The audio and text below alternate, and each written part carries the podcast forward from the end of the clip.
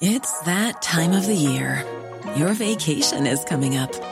You can already hear the beach waves, feel the warm breeze, relax, and think about work.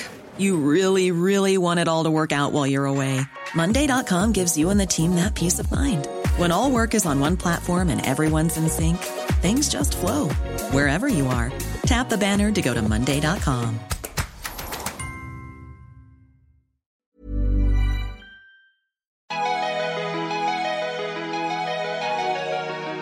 Bonjour, je suis Jean-Mathieu Pernin. Bienvenue dans Libellisé, le podcast de Libération qui vous raconte la présidentielle. Depuis le mois de février, nous vous relatons les coulisses de cette course à l'Élysée, où entre coups bas, combats d'ego, ralliements et même un chien électeur pendant les primaires des Républicains, il s'est passé quelques petites choses. Dimanche, on vote pour le premier tour et Libellisé vous propose de revenir chaque jour de cette semaine sur la campagne d'une ou d'un candidat vu par la ou le journaliste qui l'a suivi au plus près, aujourd'hui Yannick Jadot. Et la journaliste qui a été au plus près du candidat, c'est toi, Charlotte Belaïch. Salut. Salut. Pour toi, quel a été le moment marquant de la campagne de Yannick Jadot? C'est assez difficile de répondre parce qu'il n'y a pas eu vraiment de moment marquant dans la campagne de Jadot et c'est tout le problème. C'est une campagne qui a manqué d'aspérité, qui a été un peu compliquée à raconter pour nous. Il y avait un côté un peu lisse. Mais s'il faut en choisir un, je dirais son, son sa victoire à la primaire écolo. Euh, déjà parce que ça marque l'entrée, enfin le, vraiment le début de sa campagne, et parce que euh, c'est l'aboutissement d'un long chemin. Ça fait longtemps qu'il veut être candidat. Un temps, il a voulu éviter cette primaire parce que euh, il avait peur de perdre, euh, parce que les écolos ont la réputation d'être ce qu'on appelle des coupeurs de tête, donc qui éliminent les favoris. Ça a été le cas à des primaires dans le passé. Euh, donc je pense qu'il a assez peur euh, jusqu'à la fin, puisque c'est très serré au second tour euh, avec Sandrine Rousseau, euh, qui l'attaque, qui est quand même assez dur dans la campagne d'entre-deux tours. Et donc je pense qu'il y a un grand soulagement. Et si j'en pourrais en prendre un deuxième, du coup, parce que ça boucle la campagne, je dirais le meeting du Zénith dimanche fin mars, qui est son plus gros meeting, le plus gros meeting de l'histoire écolo et qui est vachement réussi. Et en fait, on se dit à la fin de la campagne, pourquoi il n'a pas fait ça plus long, plus avant, plus souvent, des gros meetings. Euh, parce qu'en fait, c'est ça qui, c'est là qu'il était bon et c'est ça qui marche finalement. Euh, A-t-il réussi à imposer ses thèmes? Euh, bah, Je vais répéter ce que j'avais répété pour euh, Anne Hidalgo parce que je pense que c'est pareil pour tous les candidats à gauche ces thèmes se sont ont fini par s'imposer de même. Après un début de campagne euh, marqué par les sujets identitaires euh, imposés par euh, Zemmour, finalement, bah, la, la, guerre en Ukraine fait que les deux sujets dont on parle, c'est le pouvoir d'achat et la dépendance énergétique, qui sont deux sujets de Jadot. Et en fait, il fait que répéter. Vous voyez, ça confirme ce qu'on disait nous, les écolos, depuis des mois, des années euh, que les dictatures reposent sur euh, les énergies fossiles, mais il, il en retire rien en fait. Croit-il à sa victoire? Aujourd'hui ou est-ce qu'il y a cru? Alors, est-ce qu'il y a cru et est-ce qu'il y croit puisqu'on est à la veille du premier tour? Alors, il y croit plus, c'est sûr. Euh, je pense qu'il y a un moment où il a pu y croire. Euh, après sa victoire à la primaire, justement, je pense qu'il se dit que le plus dur est passé. Euh, il a gagné la primaire. Il y, a eu, euh, avant la primaire, un moment aussi où il a eu peur qu'Hidalgo s'impose.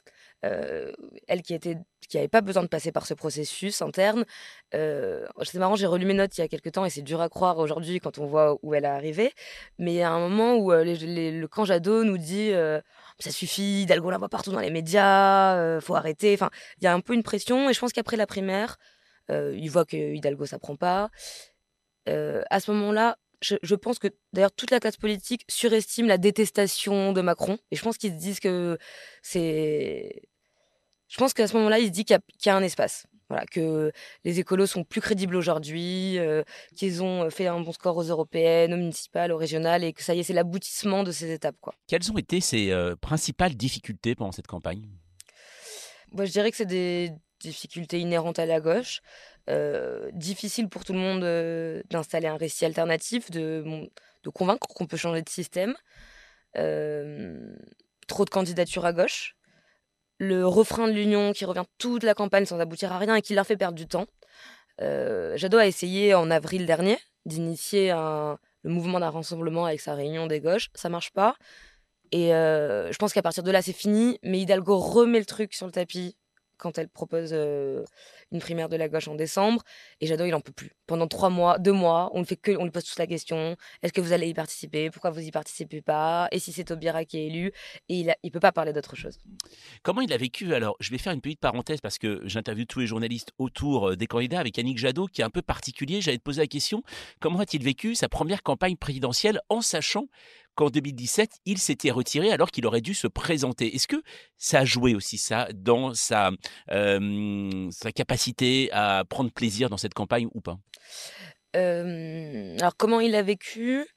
Il y a quelques semaines, sur un, déplacement, on, discutait dans le train et il disait «Oh, Quand je pense à Hidalgo, 2% dans les sondages, comment elle fait pour se lever le matin Lui, à ce moment-là, il était assise. Quoi. Donc j'imagine que c'était pas hyper facile de se lever le matin non plus. Et je pense que c'est pas. C'est pas le mec complètement déconnecté qui se rend pas compte qu'il va perdre. Euh, euh, je pense qu'il y a eu de l'inquiétude tout au long, pas enfin, en tout cas à la fin de la campagne quand ça baissait.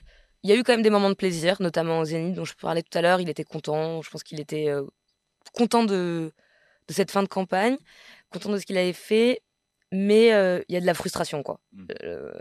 je pense qu'il était frustré d'avoir l'impression de ne pas avoir de prise en fait sur, la, sur le débat politique. Y a-t-il pour toi un événement aux coulisses qui résumerait la campagne de Yannick Jadot? Bah, Je vais dire un, moment qu'on a eu tout à la fin du mois de mars. on le suit avec des journalistes sur un déplacement bon, assez mal organisé, sur un pont à Ivry, euh, un déplacement sur la pollution de l'air, il finit par grêler, euh, il fait froid, on est sous les parapluies, lui s'agace un peu, bon, enfin, est-ce qu'on peut pas se mettre à l'intérieur? Donc on finit par aller dans un café, et, euh, et du coup c'est un peu une discussion de bilan de fin de campagne, quoi. Et je pense et je trouve qu'il dit un peu tout, quoi. Il dit quand même sa fierté de la campagne qu'il a menée, qu'ils ont menée, les écolos qui ont été habitués, enfin qui ont qui ont pu se déchirer en public sont assez unis, à part le Caruso dont on n'a pas trop parlé, mais qui l'a un peu embêté toute la, campagne. Ils sont restés unis, ils ont été sérieux, il a été sérieux. Mais euh, voilà, il parle beaucoup de frustration. Quoi. Il dit que euh, il est frustré de ne pas avoir réussi à imposer des thèmes dans le débat, euh, frustré du manque de confrontation parce que pas de débat télé. et je pense que ça résume assez bien toute la campagne. quoi. Est-ce qu'il compte jouer un rôle dans l'après-présidentiel, un rôle même national? Il sera peut-être candidat aux législatives à Paris. Alors lui il dit pour l'instant, je me couche 10 avril, je me lève 10 avril, je me lève dans la nuit 10 avril. Mais il sera peut-être député à Paris. Pour l'instant, la circonscription a été gelée. Ce serait laquelle? Je ne me rappelle plus laquelle c'est, mais c'est à Paris. juste, et pour toi, en tant qu'expérience personnelle, est-ce que Yannick Jadot a été un candidat facile à suivre? Oui, il est assez sympa. Euh, toujours, il insiste toujours sur le fait qu'il est très respectueux des, journalistes, de la liberté de la presse, mais susceptible. C'est-à-dire que il, repère un mot. Euh, je sais pas, un jour on fait une interview et j'avais écrit un, article quelques jours plus tard, plus tôt, où j'écrivais euh, qui, j'écrivais le mot qui disait qu'il s'égosillait. Oh, quand même, s'égosiller. Enfin voilà, sur un mot, il retient et on voit que ça le pique un peu et qu'il en reparle quoi. Merci Charlotte. Libellisé spécial premier tour continue. On vous donne rendez-vous donc toute la semaine avant le premier tour pour écouter ceux qui ont suivi au plus près les principaux candidats qui ont arpenté les coulisses de cette élection depuis des mois. La musette pleine d'anecdotes et toujours en pleine forme. Retrouvez tous les épisodes sur votre application de podcast préférée et sur libération.fr. Un bon podcast avant d'aller voter, toujours le mot d'ordre de Libellisé.